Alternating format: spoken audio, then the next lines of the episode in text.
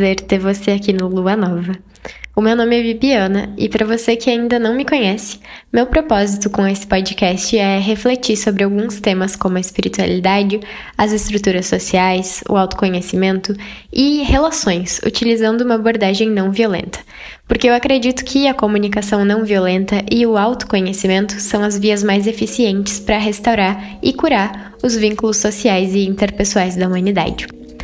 Nesse episódio, a gente vai refletir um pouco sobre as expectativas e sobre como lidar com elas. A comunicação não violenta pode ser um recurso bem útil para isso, e eu também quero muito dividir com vocês algumas perspectivas que eu venho construindo em relação a esse assunto.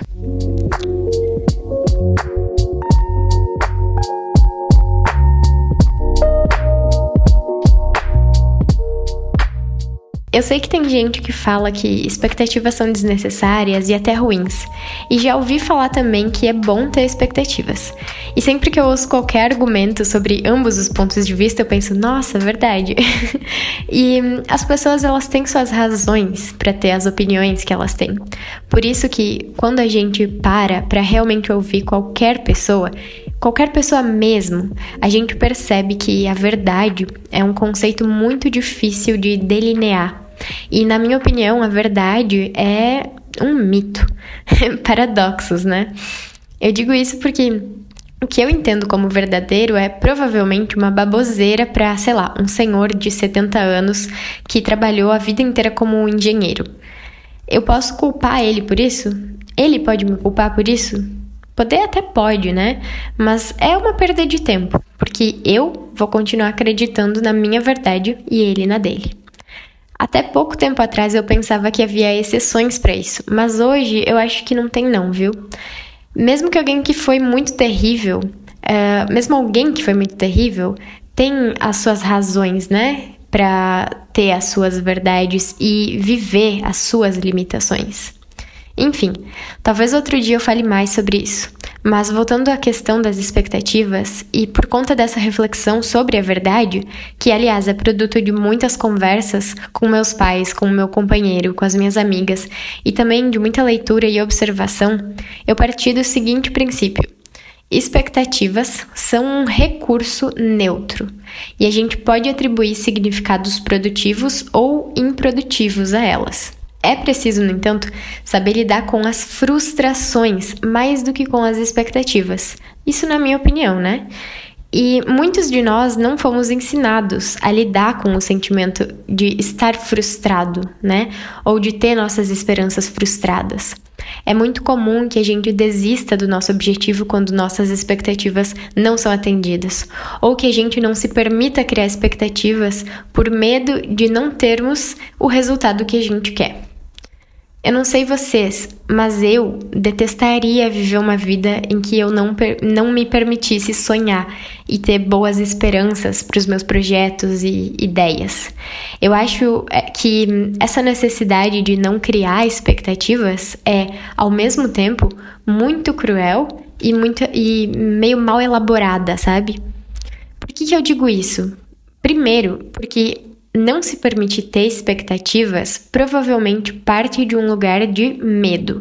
Por exemplo, se nossas expectativas sobre uma pessoa foram quebradas no passado, a gente evita criar novas esperanças sobre outras pessoas porque a gente tem medo de que nós vamos viver essa mesma decepção de novo. E quando as nossas ações ou os nossos padrões de pensamento e comportamento partem de um sentimento de medo, a gente está mesmo que sem querer nutrindo esse sentimento. Ou, em outras palavras, a gente está permitindo que o medo oriente as nossas ações. Acho que eu até já falei isso em outras oportunidades, mas é bem importante dizer isso agora de novo. O medo, assim como qualquer outra emoção humana, é muito importante. O medo muitas vezes nos protege de nos machucar física, mental e até emocionalmente. E é válido e também é muito justo que a gente sinta medo. Tem momentos, no entanto, em que o medo ele só serve como um fator limitante. Se a gente tem medo de nos entregar a um relacionamento, por um lado a gente está sim protegendo os nossos sentimentos, né? Mas por outro, a gente tá nos privando de amar, de ser amados, de cuidar, de ser cuidados e tantas outras coisas também. Essa é só uma das razões por que o autoconhecimento é tão importante. Quando a gente reconhece nossos medos e as nossas necessidades, a gente não se torna refém dos nossos medos e das pessoas ao nosso redor, ou de quaisquer circunstâncias ao nosso redor. É preciso ter discernimento para saber até onde o nosso medo é algo produtivo para nós, e o discernimento ele é produto de se conhecer mais e melhor.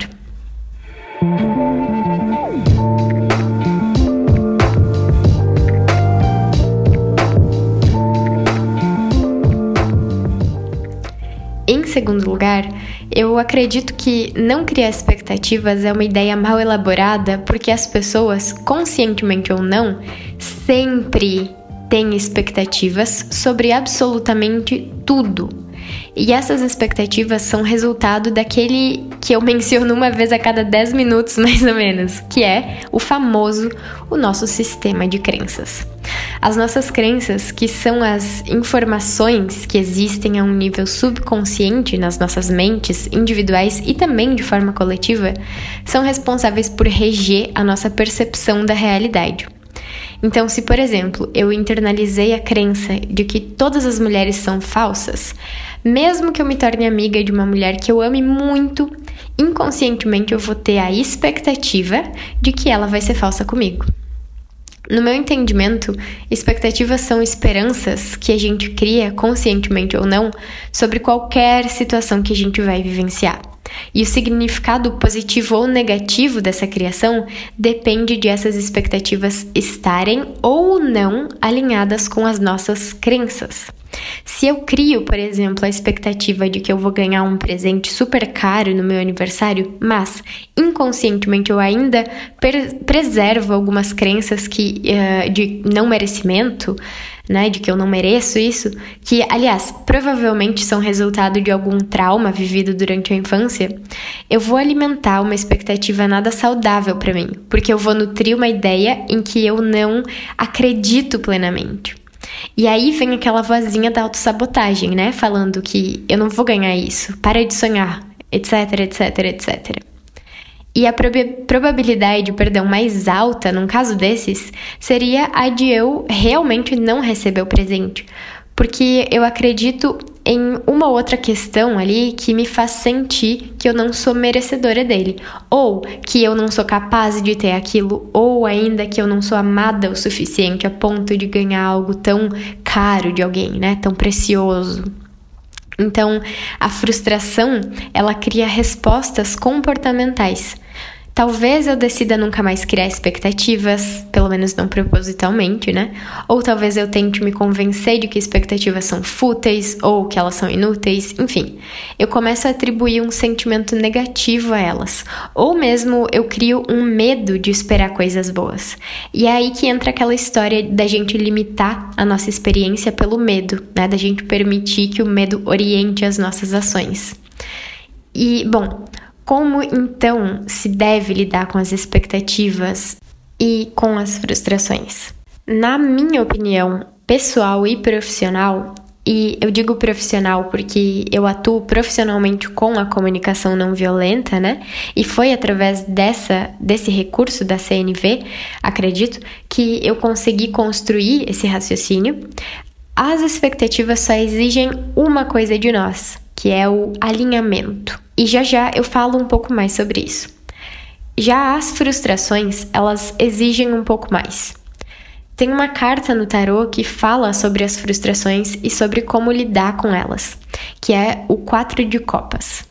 O quatro de copas, é, a imagem dele, né, é uma carta que mostra uma pessoa sentada no chão, frustrada, né, com uma cara meio frustrada, e ela tem três copas em sua frente, em pé, as três, enquanto outra copa está sendo oferecida para essa pessoa, de uma mão assim que vem do alto. E essa pessoa não tá, não tá recebendo essa outra copa. Parece que a imagem dá a entender assim que a pessoa acha que aquilo ali é muito pouco para ela, sabe? Ou que ela tem muito pouco e não tá nem prestando atenção no mais que está chegando.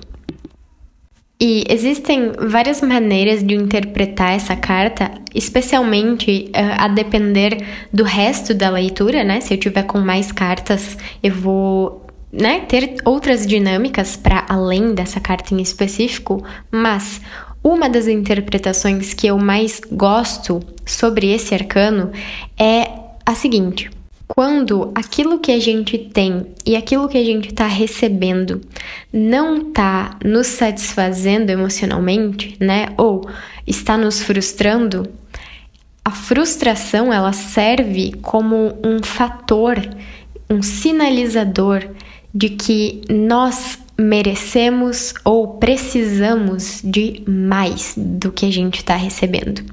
Então, lidar com a frustração é, é saber reconhecer quando a gente pode ter mais, quando a gente merece ter mais. E mais importante do que isso, quando a gente precisa ter mais.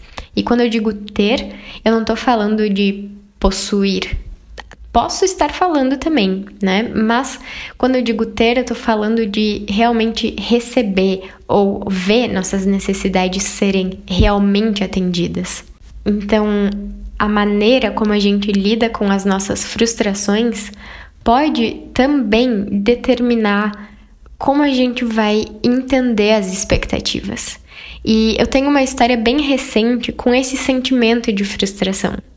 Várias pessoas ao meu redor e até clientes que eu atendi nesses últimos dias já ouviram essa história. Uh, mas eu vou contar ela aqui de novo, vou publicizar ela completamente, porque eu acho essa uma história muito maravilhosa para aprender a lidar com expectativas. Inclusive, foi essa situação que eu vou contar agora que me trouxe a ideia de falar sobre expectativas, porque eu sinto que através dessa situação eu aprendi muito a lidar com esse sentimento de frustração e a construir expectativas de um jeito que funciona para mim.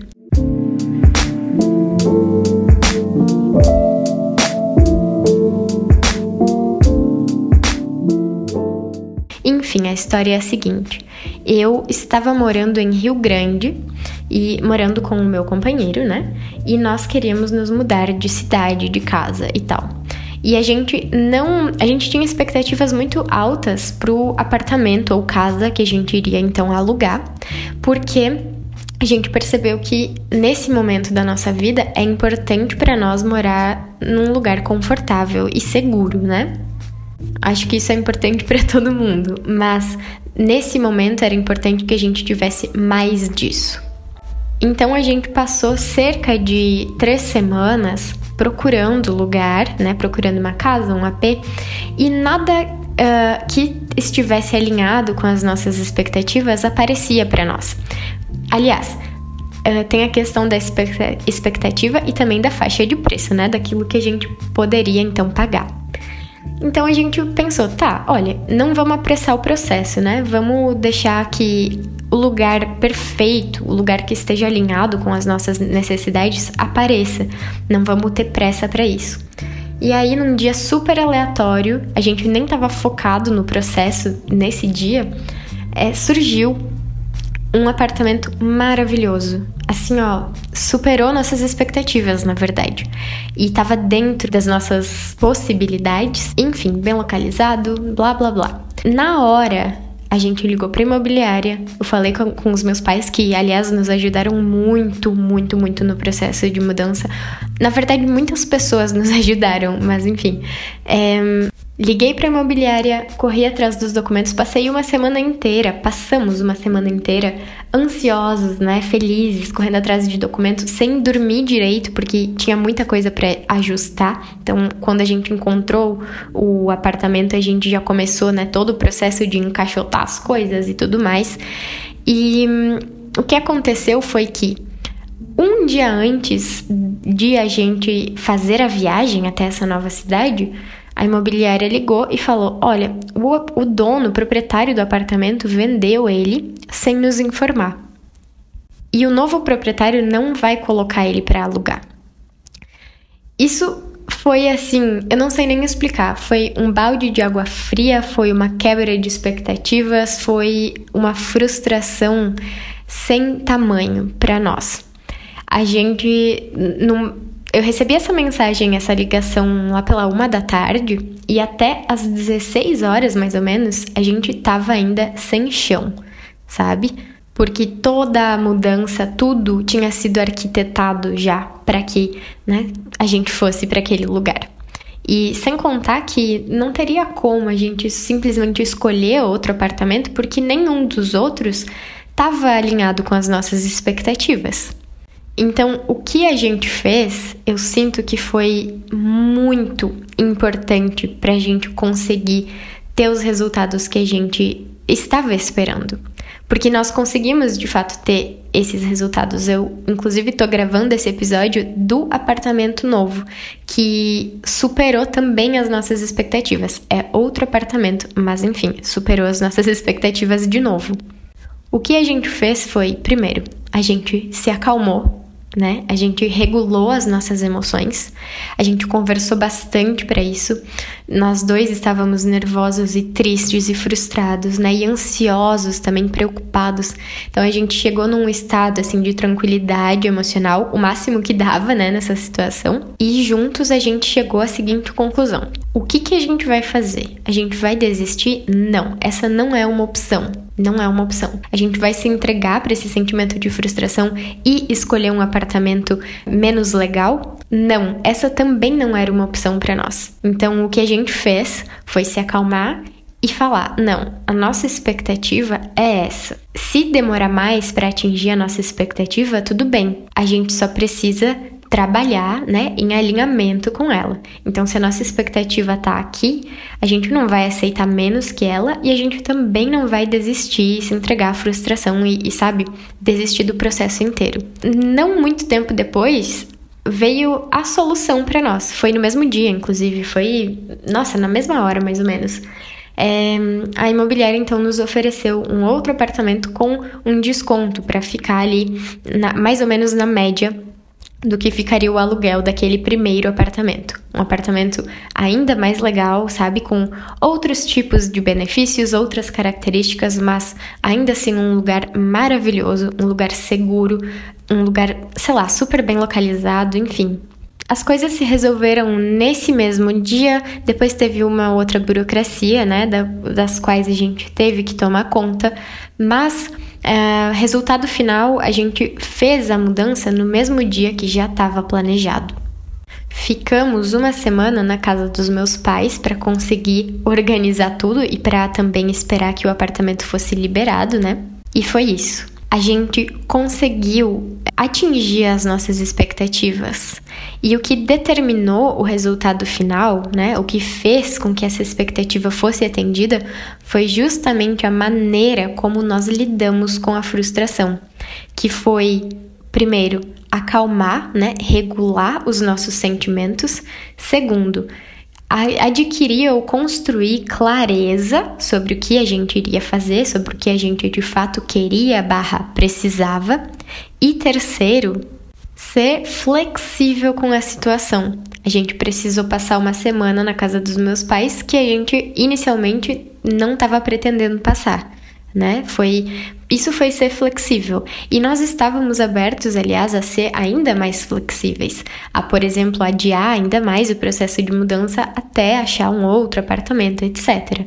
Mas foi isso. Isso foi fator determinante para a gente ter esse resultado que foi tão satisfatório para nós. A gente realmente está muito feliz aqui e muito grato. É, e quando eu falei que as expectativas somente exigem o alinhamento, foi porque a única coisa de que a gente precisa dispor quando a gente percebe que está criando expectativas sobre alguma coisa é que a nossa expectativa esteja alinhada com a nossa crença. O contrário também é válido. A gente precisa alinhar crenças e expectativas para obter resultados satisfatórios. E nesse esse caso, esse exemplo que eu comentei com vocês agora do apartamento foi justamente isso. As nossas expectativas estavam alinhadas com a crença de que a gente precisa e merece um lugar bom, um lugar seguro, um lugar bonito para morar, né? Até porque a gente trabalha em casa. Então, isso para nós nesse momento é muito importante. E um outro ponto essencial para lidar com expectativas é estar aberto a receber o nosso objetivo, mesmo que ele venha até nós por rotas diferentes daquelas que a gente estava esperando. E aí, novamente, eu faço esse paralelo com a história do apartamento. O apartamento veio, ele superou nossas expectativas, mas ele veio de um jeito super diferente do que a gente estava planejando. E talvez agora você esteja pensando, ok, e como que eu alinho as minhas expectativas com as minhas crenças? Eu vou oferecer uma possível solução, mas por favor, sintam-se livres para procurar outras soluções.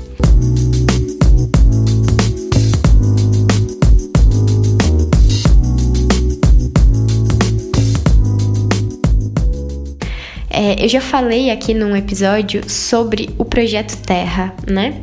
O projeto Terra, para quem ainda não sabe ou para quem não lembra, ele consiste em fazer afirmações produtivas todos os dias durante três meses.